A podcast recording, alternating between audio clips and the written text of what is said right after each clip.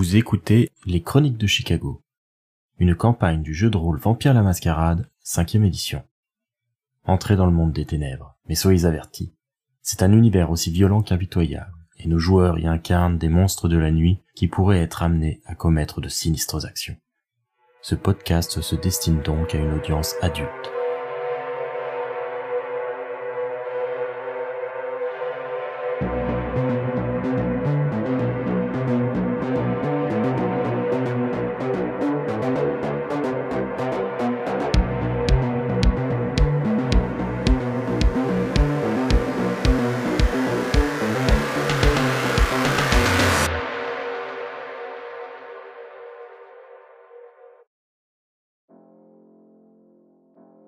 Ce troisième chapitre des Chroniques de Chicago vous propose de suivre la coterie des murmures dans une intrigue qui viendra entrer en collision avec celle des Cerbères. Ce chapitre peut cependant s'écouter indépendamment du premier et du second. La coterie des murmures est composée de vampires aguerris, ayant pour certains plusieurs dizaines d'années d'existence à leur compte. Ils connaissent les rouages des jeux de pouvoir et s'en tiennent le plus éloigné qu'ils le peuvent. Ce sont des marginaux qui n'apprécient guère l'emprise négative des autres descendants sur les mortels, et qui mènent à leur échelle des actions pour tirer le meilleur de leur non-vie. Les voilà par ordre d'ancienneté. Armance de Sadi est une descendante de près de 150 ans, ce qui ferait d'elle une ancienne si elle n'avait pas passé la majeure partie de cette période en torpeur. De son vivant, elle était une spirite très en vogue à Paris, Repérée par le clan Tréméré, elle fut étreinte, puis rejoignit la fondation locale où elle commença à faire ses preuves. Malheureusement, une lassitude profonde s'étant saisie d'elle, notre mage du sang est entré en torpeur, un état passif et vulnérable dans lequel un vampire peut plonger s'il est blessé ou trop affamé. À son réveil, près de cent ans plus tard, elle a reçu un accueil mitigé de ses pairs, et elle a préféré immigrer vers les États-Unis pour partir à la recherche des derniers descendants de son frère. Elle a peiné à trouver sa place au sein de la fondation locale et n'a trouvé de support qu'auprès de ses nouveaux compagnons de coterie. Armand sera interprété par Alexander. Marcy Abdul Matin est une descendante à l'allure juvénile. Victime collatérale du massacre de Tulsa en 1921, elle s'est retrouvée sur les routes sans famille et sans argent. Elle avait à peine 14 ans quand un membre du clan Ravnos s'était pris de son énergie de vivre. Il l'a donc étreinte pour lui donner les armes nécessaires à sa soif de vengeance. Elle s'est ensuite épanouie dans les cultures marginales, auprès des artistes de tout type, et plus particulièrement au sein des troupes de cirque et de théâtre qu'elle a pu côtoyer. Elle gagne sa vie grâce à son art, mais aussi grâce à une activité de contrebande, Installée à Chicago depuis quelques années, Marcy partage son temps entre les Wicked Wendigos, sa troupe, ses coûts pour la financer, et le centre communautaire dans lequel les murmures ont investi. Marcy sera interprété par Jean-Victor. Pete Hill est un homme aux multiples talents. Il sait peindre, vendre et surtout mentir, ce qui a grandement facilité son activité de marchand d'art, mais aussi de faussaire. Tout lui souriait alors que sa galerie se développait en ville. Mais la vente d'un faux à un descendant très influent dans le milieu de l'art à Chicago le projeta dans des problèmes dont il se serait bien passé. Passant dans la clandestinité pour échapper à ceux qui lui voulaient du mal, il finit par se retrouver dos au mur. Et le seul qui lui tendit la main fut un membre du clan Nosferatu du nom de Cédric Calhoun. Un homme d'affaires gardant un œil avide mais distant sur la cité des vents. Pete fut étreint et renvoyé en ville, sous sa nouvelle identité, pour servir d'agent dormant à son sire. Et il y redéveloppe doucement ses affaires dans l'ombre des puissants de la ville. Pete sera interprété par Guillaume. Finalement, le plus jeune membre des Murmures est Ulysse Hayden, un ancien garde forestier étreint il y a quelques années par sa meilleure amie, une vampire du nom de Rosa Hernandez, après qu'il fut blessé mortellement par un coup de feu dans une action anti-exploitation animale qu'ils avaient tous deux menée dans une ferme. Depuis qu'il fait partie du clan Gangrel, il s'est installé dans le zoo de Chicago, dont il est officieusement le gardien. Plus humain que la plupart de ses pairs, il se refuse à se nourrir sur des mortels, et essaye de ne pas mettre en danger les animaux sur lesquels il récupère du sang. Bien qu'il ait moins d'expérience que les autres, sa nature vampirique l'a doté d'une puissance physique qui le rend redoutable, et c'est le protecteur de sa coterie. Ulysse sera interprété par Thomas. Maintenant qu'ils vous sont tous familiers, nous allons voir comment des événements indépendants de leur volonté vont les contraindre à se mêler aux conspirations des autres descendants. Je vous souhaite une écoute agréable et bien des frissons face aux dangers qui attendent les murmures.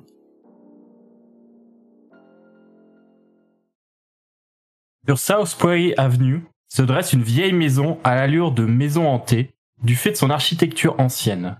Cette vieille demeure a été bâtie au 19e siècle, peu avant le grand incendie de Chicago auquel elle a miraculeusement survécu. Ce soir, comme chaque vendredi, s'y déroule une réception assez particulière. La propriétaire des lieux organise des séances de spiritisme qui attirent les curieux de la bourgeoisie locale. Adélaïde de Sadi est une spirite française, mais ses fidèles sont loin de savoir la vérité. Elle s'appelle en fait Armance et se présente comme sa propre descendante, car elle a plus d'un siècle d'existence. Armance est une vampire du clan Tréméré. Alexander, pourrais-tu nous décrire brièvement Armance? À quoi ressemble-t-elle?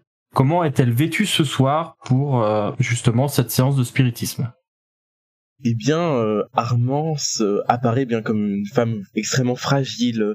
Elle erre parmi les invités en les comment dire, en les conviant à se diriger vers le salon, le regard un peu fuyant, écarquillé, laissant eh bien dévoiler son regard bleu gris.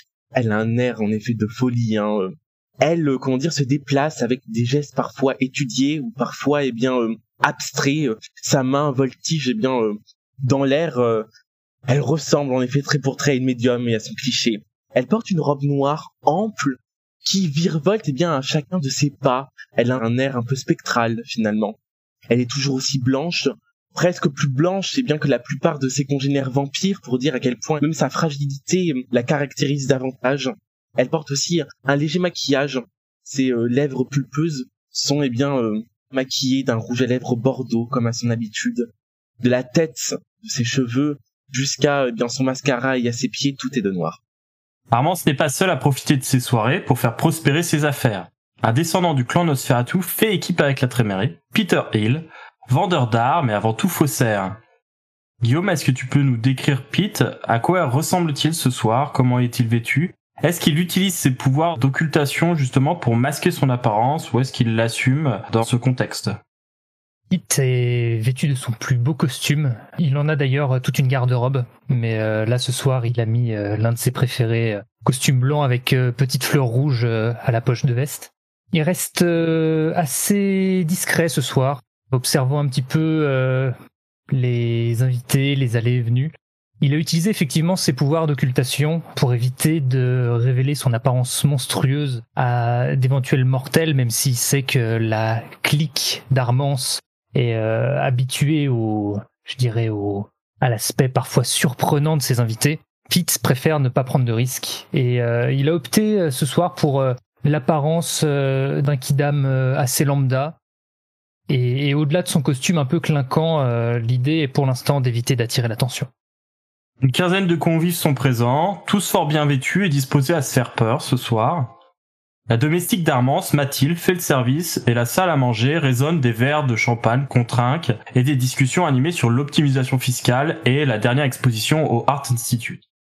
Pete se trouve euh, actuellement en pleine discussion avec un, homme d'âge mûr qu'il a abordé, euh, quelqu'un qui a l'air assez euh, extraverti, un certain Oliver Davis, cadre d'Amoco apparemment, une compagnie pétrolière ayant son siège social en ville et il a été très fier de le révéler dès les premières minutes de son introduction.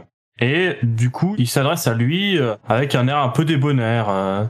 Oh, vous vendez des œuvres d'art alors, c'est ça, et ça marche bien comme business? Moi, mon détecteur à pigeons euh, s'est activé quand j'ai vu euh, l'individu m'aborder. Euh.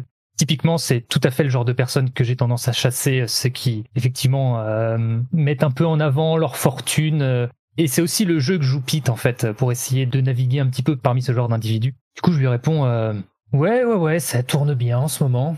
D'ailleurs, si jamais vous avez une œuvre en particulier que vous recherchez, euh, j'ai tout un réseau qui pourrait euh, peut-être euh, vous aider à mettre la main sur la perle rare, si vous voyez ce que je veux dire.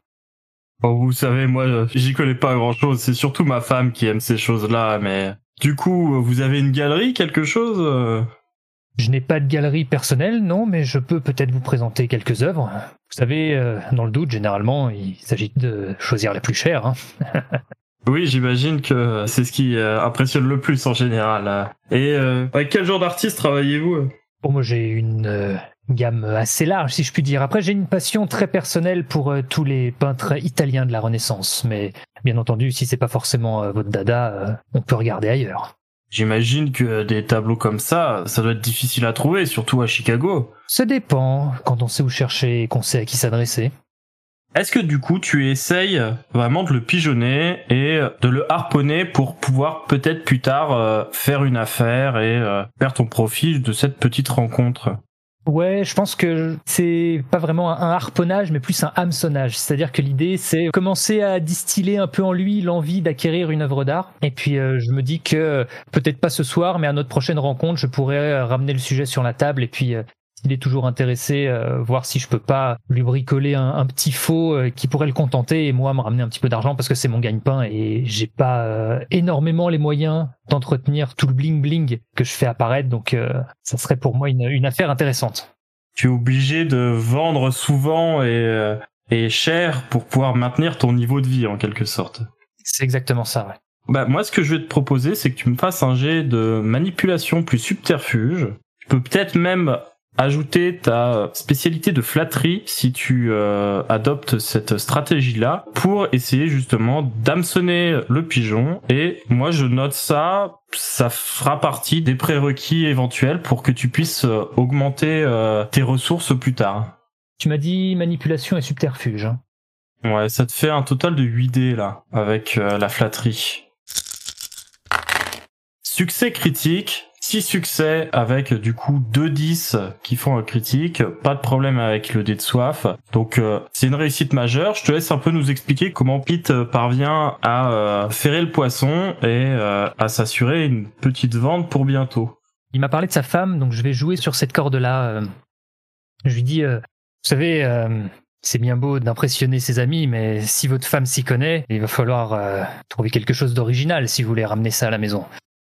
Écoutez, je peux faire quelques petites recherches de mon côté, et puis euh, j'imagine qu'on aura l'occasion de se recroiser. Je vous présenterai quelques quelques opportunités. Qu'en dites-vous, cher ami? Il a l'air très intéressé, d'autant que j'imagine que tu enrobes ça avec euh, quelques compliments sur le fait que il aura l'air euh, vraiment de s'y connaître, que c'est euh, la meilleure manière pour lui de montrer que justement il s'intéresse à ce qu'elle s'intéresse aussi et que cet achat c'est plus un investissement qu'une dépense. Oui, exactement. Et puis, euh, je, je joue aussi sur le fait que, comme il travaille dans une industrie un petit peu montante, ce sera aussi l'occasion de briller en société parmi ses semblables dans l'industrie pétrolière. Donc finalement, ça sera une pierre deux coups. Il impressionne madame et ses collègues. Il a tout à y gagner. Je vais noter cette euh, vente pour Pete. Je lui laisse ma carte de visite. Oui, et je pense qu'il te donne la sienne également. Alors que Pete semble satisfait de euh, ses démarches auprès euh, de ce Oliver Davis pour le convaincre de lui vendre un tableau, de son côté, Armand s'apprête à faire débuter la séance.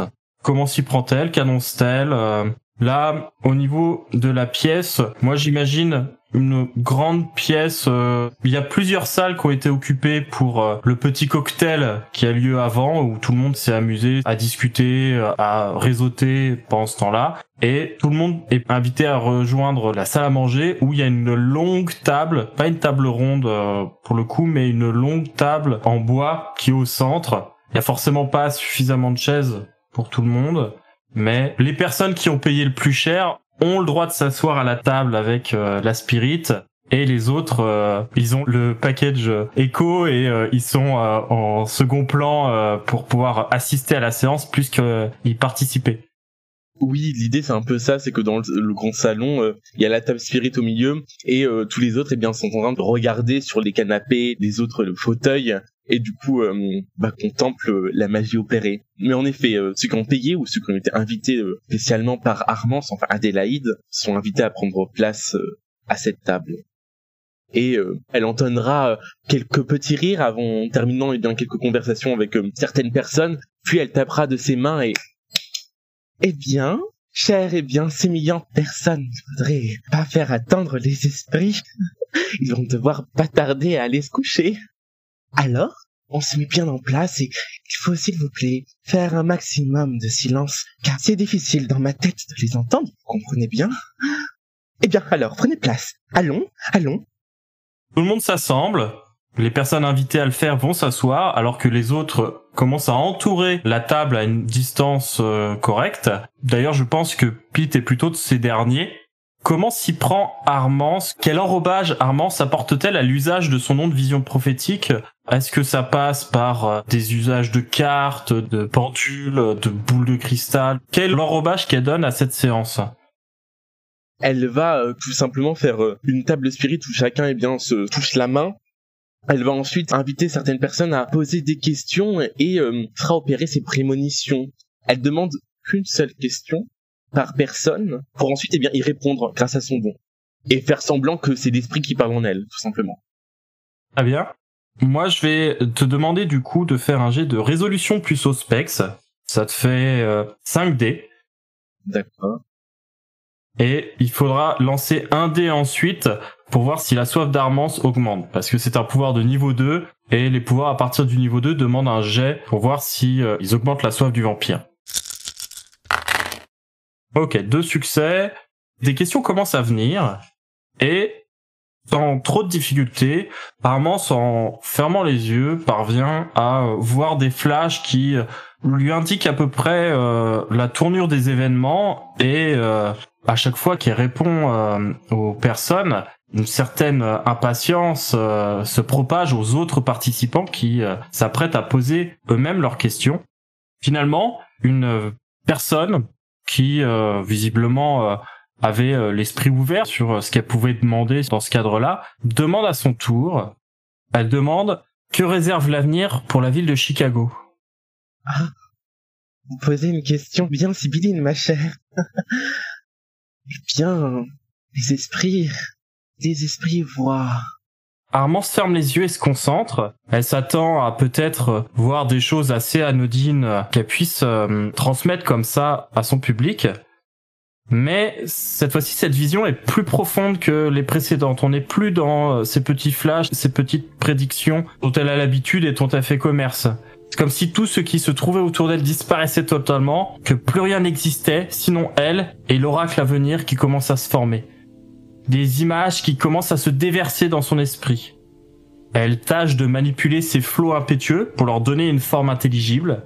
C'est un exercice auquel elle est rompue, mais le destin est un maître capricieux qui aime enrober les présages de mystère. Voilà ce qu'elle discerne. Tout d'abord, elle voit la ville de Chicago et les surfaces vitrées des gratte-ciel qui la parsèment. Seulement, une pluie violente bat ces vitres mais ce n'est pas de l'eau, mais du sang qui s'écoule dans les rues. Son esprit s'enfonce dans la vision, et là, elle se retrouve auprès d'un homme, a priori natif américain, de par sa couleur et euh, de sa physionomie. Il a un visage doux, et il semble sortir de l'ombre. Finalement, elle voit un léopard qui jaillit d'un bosquet, et un loup massif bien plus massif que le léopard, ce qui est euh, totalement euh, surnaturel, qui sort lui aussi d'un buisson et se retrouve face au félin.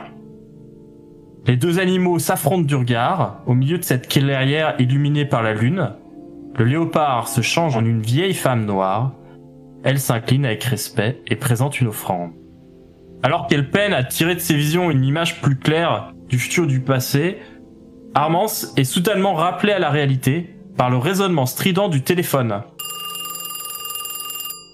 Quand elle ouvre les yeux, tous les participants de la séance ont leur regard fixé sur elle, attendant avec avidité les révélations qu'elle s'apprête à leur faire. Désastre ou annoncer des désastres Par le diable décroché et se combiner. Votre question était idiote. Vous avez fait chier les astres. Maintenant, ils ne veulent plus jouer. Ils annoncent des choses pas belles du tout. La séance est terminée. Tout le monde semble un peu surpris par ce qui se passe, et euh, peut-être même Pete, euh, qui euh, n'a euh, jamais vu Armance dans un état pareil. Mathilde euh, revient rapidement euh, et elle dit d'une voix un peu gênée euh, Madame, c'est c'est Monsieur Jones. apparemment, il y a eu un incident au Community Center.